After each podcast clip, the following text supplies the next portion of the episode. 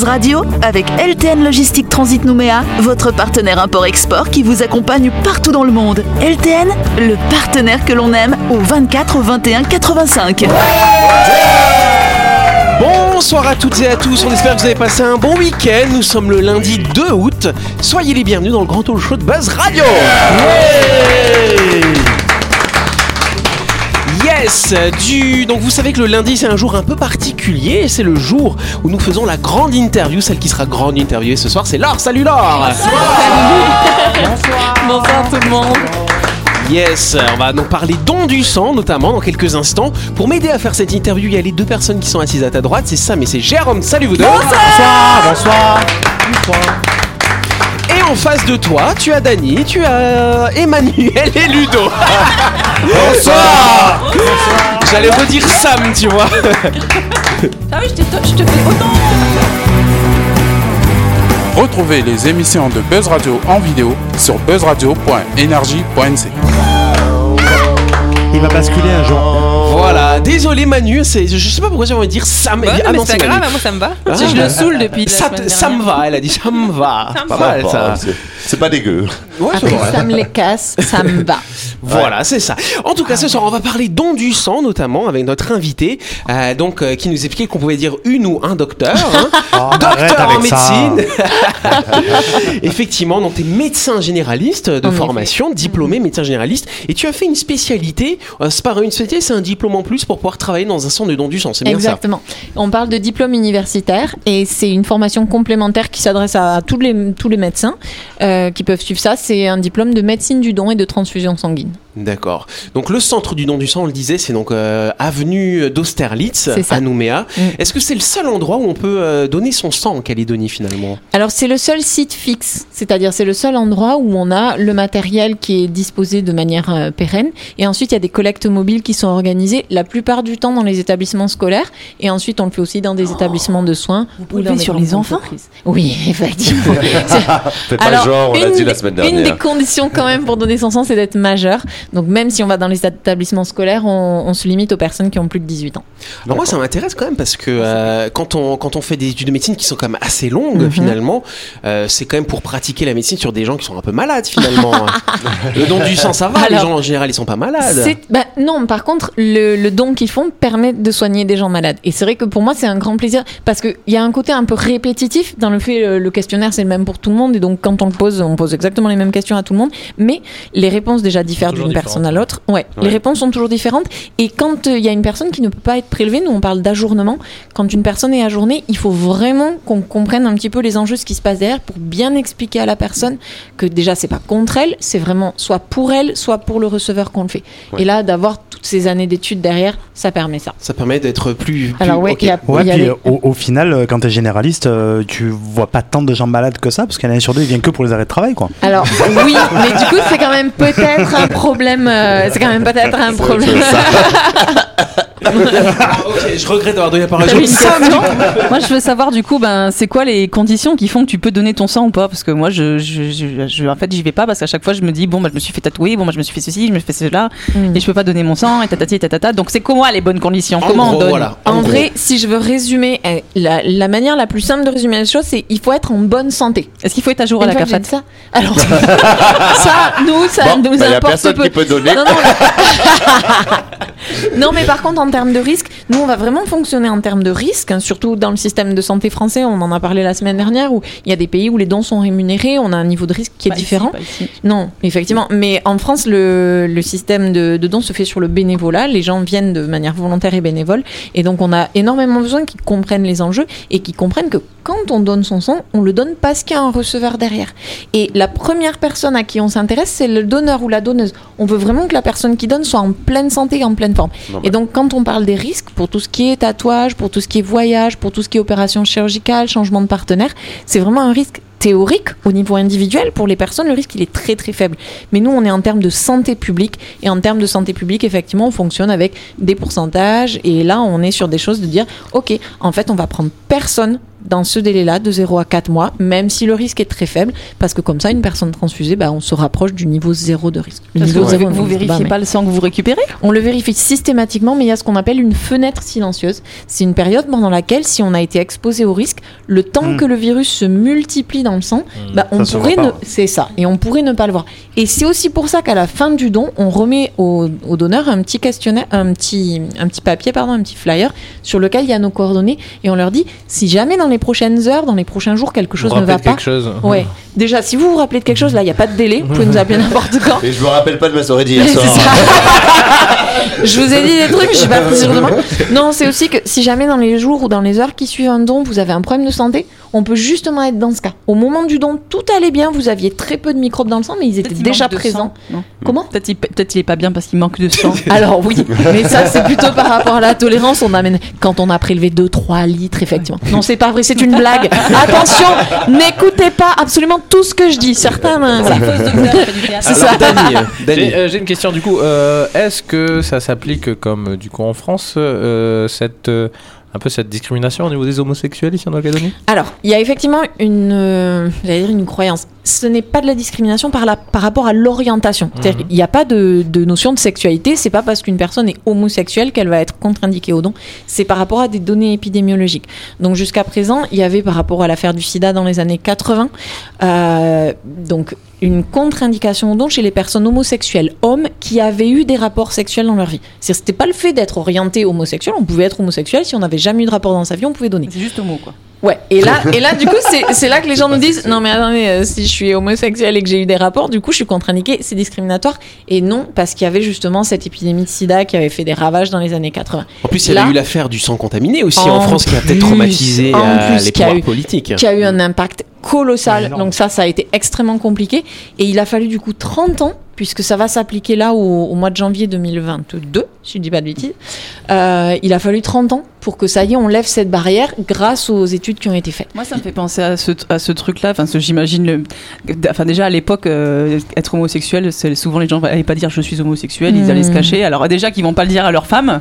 Alors j'imagine pas devant le docteur en train de donner le sang avec sa femme. Tu sais, non, bah non. euh, je- ça- j'ai une, j'ai une EQL. Mais et sur- on, et on surtout jamais- que une, une des questions, c'était si vous avez dans votre vie donc des personnes qui avaient subi un viol.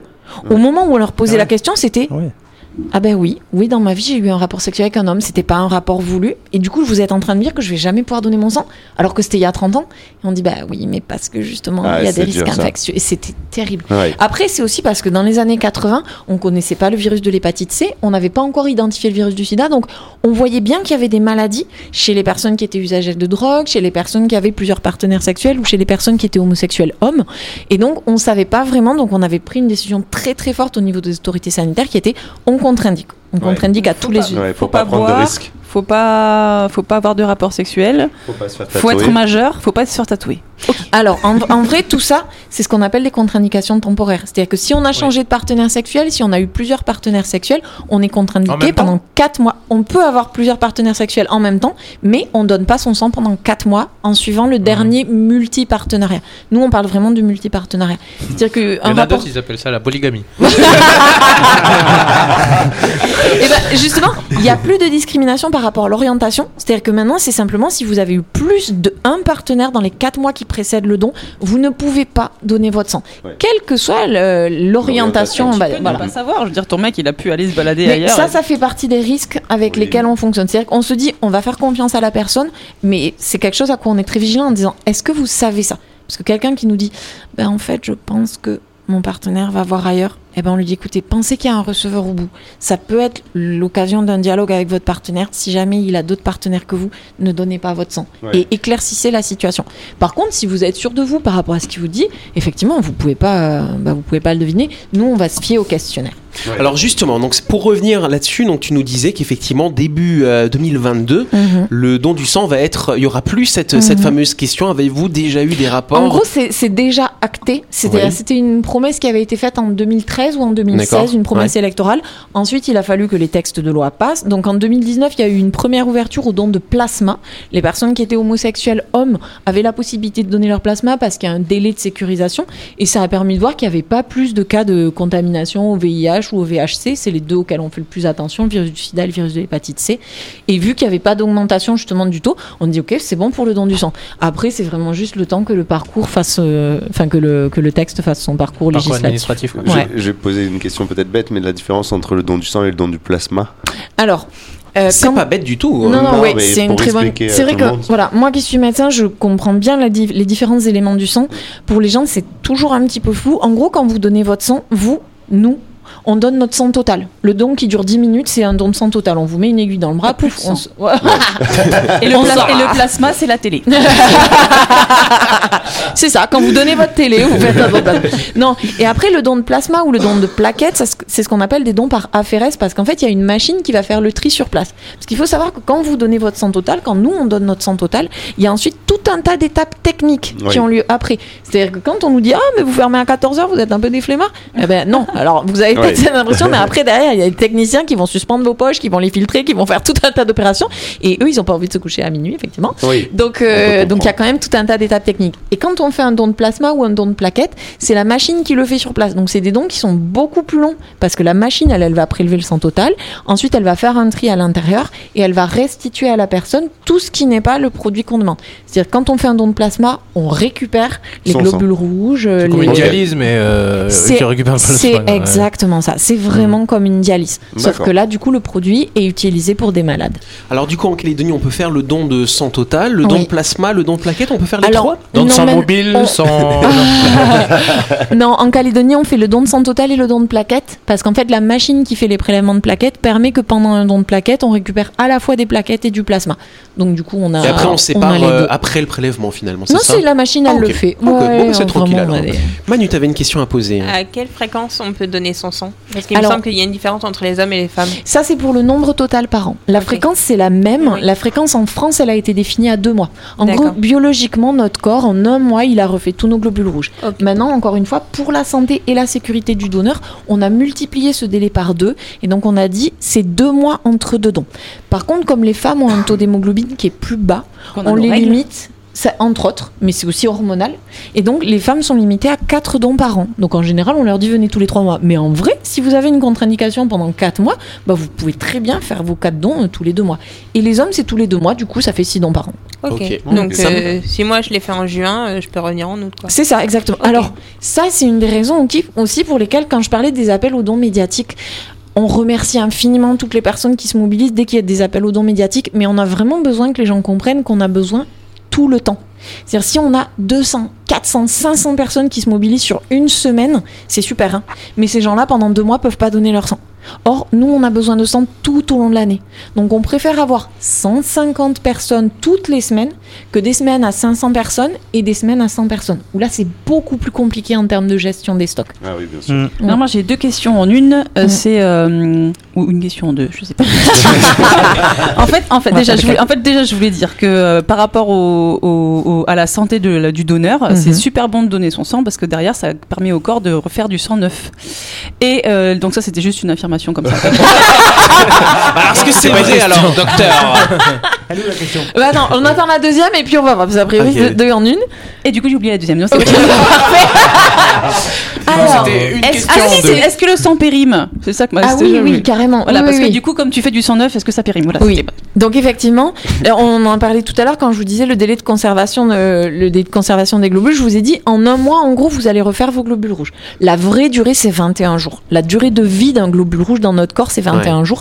Et donc du coup, quand vous donnez votre sang, bah, il va falloir 21 jours pour que le corps refasse tous les globules qu'on vous a enlevés. En 10 jours, il en, aura, il en aura refait 80%, et après, il fait son Après, il taf. flemmarde un peu. Ouais, tranquille un après. petit peu Ouais. tranquille. Et nous, au don du sang, on peut les garder 42 jours parce qu'on a une solution de conservation. Alors c'est vrai que c'est un C'est du critère que j'ai. non, alors moi j'ai dit en général, c'est un petit bain de sucre doux dans Oh, lequel c'est mignon. C'est pour. Alors par contre, ça du coup ça rejoint un critère que j'ai pas encore cité et qui vexe beaucoup de personnes qui font un tout petit poids. En fait, les gens en dessous de 50 kilos ne peuvent pas donner leur sang Ouais, parce bah, que comme on a cette solution, On a dit 50. Euh, là, c'est 50 kilos par jambe. Non, mais on, on- le, le volume de sang qu'on prélève, il est lié au volume de sang qui circule dans notre corps. Donc, il faut savoir qu'on a entre 5 et 7 litres de sang qui circulent dans notre corps selon la taille et le poids qu'on fait, et puis selon notre masse grasse ou notre masse musculaire. Et donc, en gros, nous, il y a un pourcentage. On se dit qu'on prélève autour de 13% du volume sanguin total. C'est un maximum. Donc c'est à peu près combien en fait En quoi? Un demi-litre Un litre? C'est quoi vous prenez? Ça Bah, ça fait dépend de la le taille maximum qu'on s'est autorisé du fait justement de cette petite solution de conservation, c'est 500 millilitres. D'accord. Les gens qui ont un très grand gabarit, en vrai, on pourrait leur prélever 700, Mm. 800 millilitres. Mm. Et les gens qui ont un tout petit gabarit, on pourrait leur prélever 200 ou 300 millilitres. Mais là, comme les poches sont standardisées et qu'il y a cette solution de conservation pour qu'on puisse garder les globules rouges 42 jours et non pas 21 comme c'est le cas dans le, dans le corps, Ouais. et ben du coup, c'est vrai qu'on est limité en termes techniques. En dessous de 50 kilos, on prélève pas les gens. Ouais, d'accord. Très bien, alors du coup c'est intéressant. Donc là on a, on a vu un peu les contre-indications, comment ça se Mhm. passe. Donc ce sang, on le prélève quand même pour des gens, pour des personnes. oui. Euh, c'est qui les, c'est quoi le profil euh, du receveur finalement Les Alors, profils. Oui, parce, oui c'est ça. Parce qu'en général, on va dire qu'il y a quand même des grandes catégories. Euh, la première grande catégorie historique, c'est les femmes qui accouchent. Alors ça, on n'y pense jamais, mais il faut se rappeler dans les comptes, hein, euh, elle est morte à la naissance et tout ça. Avant, il y avait une femme sur deux qui mourait à l'accouchement. Ah oui. Ah, mais c'est pour ça qu'il n'y avait pas trop de population. Avant, avant, ouais, c'est ça. avant quand Euh, C'est-à-dire. Euh, ben, avant qu'on, en fait, les recherches dans la transfusion sanguine, elles ont commencé en 1600. Et donc, du coup, ça fait à peu près cin- enfin, 400, 500 ans que c'est à peu maintenant. près l'âge de Dracula aussi. c'est ça, C'est- vrai. à peu près à ce moment-là. Non, mais en vrai, avant, on n'avait aucune solution. C'est-à-dire que on connaît, déjà, on connaissait pas du tout la circulation sanguine. On croyait que c'était le foie qui gérait le cœur, on connaissait pas. Et puis, on n'ouvrait pas trop des cadavres. Et, et donc, du coup, on savait pas vraiment comment ça fonctionnait. Et même quand on a commencé à savoir ça, vu qu'on connaissait pas les groupes sanguins, on connaissait même pas les globules, ben, quand on transfusait, il y avait plein de gens qui mouraient. On, on savait pas vraiment comment ça marchait. On en sauvait, mais c'était un Une peu le mystère. Ouais, Ouais, ça, ouais. Ouais. Et donc, la, la première cause de décès par hémorragie, c'était les accouchements. Donc, maintenant, dans les pays où il y a beaucoup de stocks de sang, on arrive à gérer. Après, il faut savoir que c'est une consommation colossale. Une femme qui perd son sang au moment de l'accouchement, c'est une catastrophe médicale. Et en général, elle a besoin de beaucoup de poches. Pour ça, si vous vous demandez où passent vos poches, il faut savoir qu'une femme qui accouche et qui perd beaucoup de sang, elle peut avoir besoin de 4, 5, 6 poches. Enfin, Ah oui. Là, c'est un vrai problème. Et vous pouvez pas utiliser le lait de coco? Le de coco? Alors l'eau de coco, c'est un très bon substitut de plasma. Tout à l'heure, on a parlé du plasma, c'est le liquide dans lequel circulent, euh, circulent nos globules. Et effectivement, l'eau de coco est un très bon substitut au plasma. Mais il contient pas de globules Ouais, rouges. de globules. Donc en vrai, si on se vide de son sang, ce dont on a besoin, c'est des globules rouges. Ouais. Et donc après, les autres causes, ça va être des maladies. Par exemple, euh, les leucémies, les myélomes, les cancers, les, cancers solides. Voilà. Et dans les, dans les pertes de sang, il y a les, les raisons traumatiques où ça va être des accidents de la route, des agressions, euh, des accidents domestiques. Le fait, euh, bah, si je suis en train d'élaguer mon cocotier, je me coupe. Bah, là, déjà, je peux avoir un gros saignement.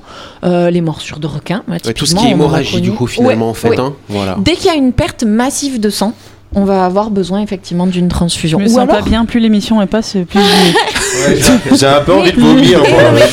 Je suis pas bien. Non mais j'ai pas répondu à la question tout à l'heure. Est-ce que c'est bon de donner son sang?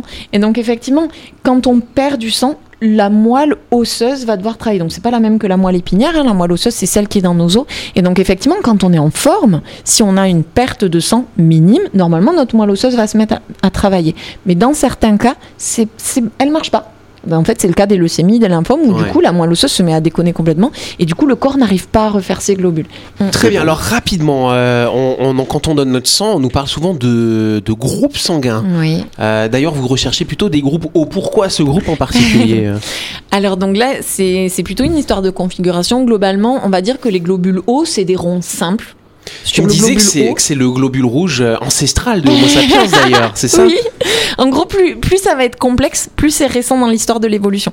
Au départ, le globule, il est tout simple, il est tout rond, il n'y a pas d'aspérité dessus. Et ensuite, il y a le résus D, le plus, qui va apparaître. Donc c'est du O négatif, O positif. S'il n'y a pas le résus, il est O négatif. S'il y a le résus D, il est O positif. Et ensuite, il y a les groupes sanguins qui sont apparus. Le A, puis le B, et très récemment par le métissage, le AB. On Et donc- que tu parles du coronavirus, tu sais. C'est ça, il y a des petites couronnes autour de lui. Le variant A, le.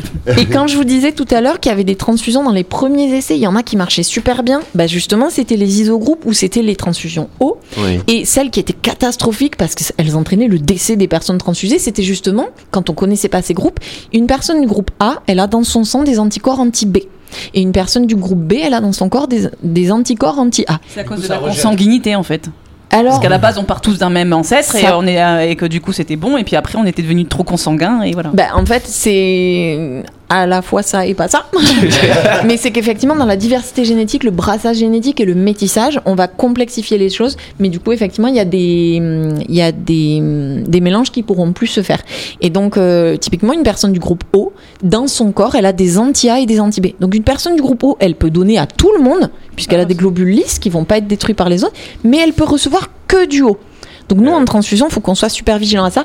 Et c'est pour ça qu'on privilégie les transfusions en eau, parce que du coup, on, on diminue le risque d'accident transfusionnel.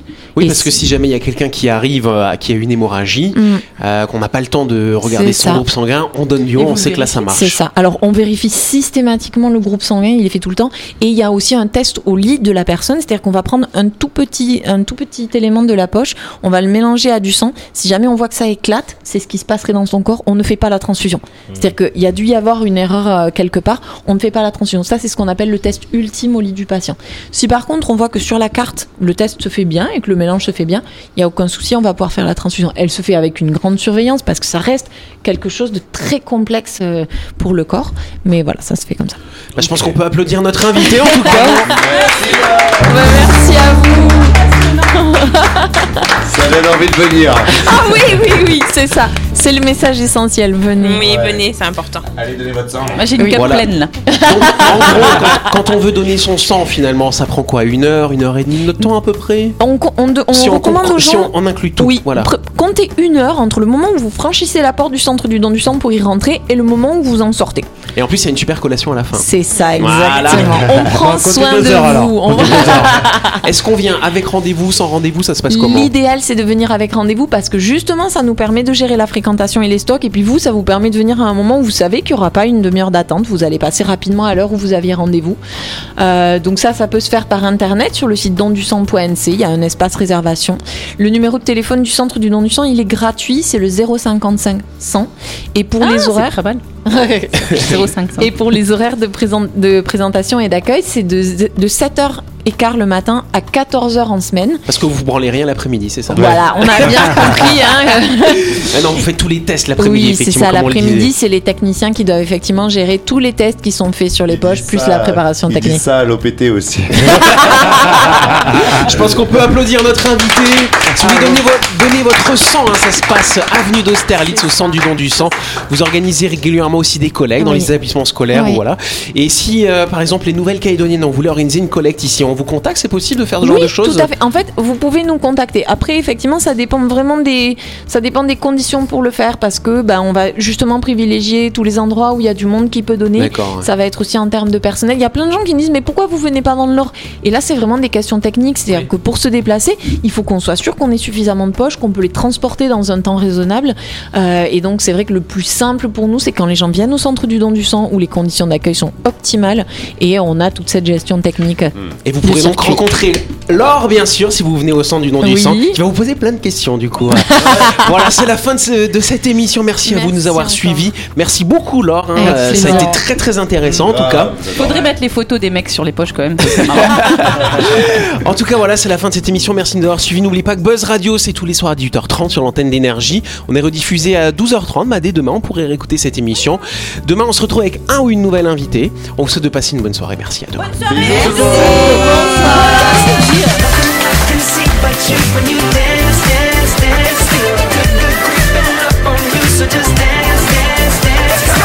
Buzz Radio avec LTN Logistique Transit Nouméa, votre partenaire import-export qui vous accompagne partout dans le monde. LTN, le partenaire que l'on aime.